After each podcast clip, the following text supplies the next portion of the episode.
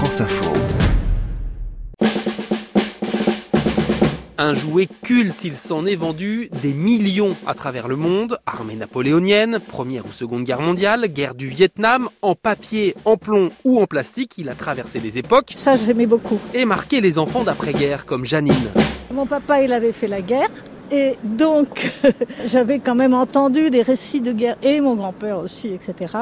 Donc, j'adorais les jeeps, les soldats, euh, voilà. 76 ans après la seconde guerre mondiale, le petit soldat se collectionne. Véhicule militaire, le numéro 1, 3,99€ seulement. Le plus grand collectionneur privé de France en possède 300 000, dont un Richard Cœur de Lion à 5 000 euros.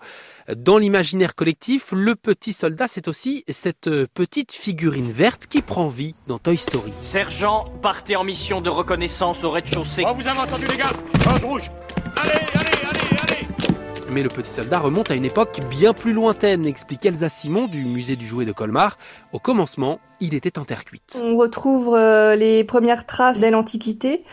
Et après, plus au Moyen Âge, c'est des jouets pour euh, apprendre les tactiques militaires euh, aux enfants. Et après, c'est vrai qu'à partir du XVIIIe siècle, les petits soldats étaient aussi en fait des jouets de propagande. En fait, on rejouait euh, des batailles avec les soldats de son pays. Et vraiment, avec la guerre de Vietnam, on a vu un changement dans la société. Les jouets sont plus axés sur des choses moins réalistes, on va dire.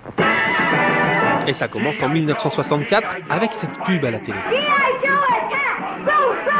G.I. Joe marque l'arrivée des figurines articulées qui remplacent les petits soldats immobiles. Attention, il va y avoir de l'action. Action Man, le plus grand de tous les héros Préparez-vous pour un nouveau combat. Passez à l'action avec les Karate Rangers de Bandai.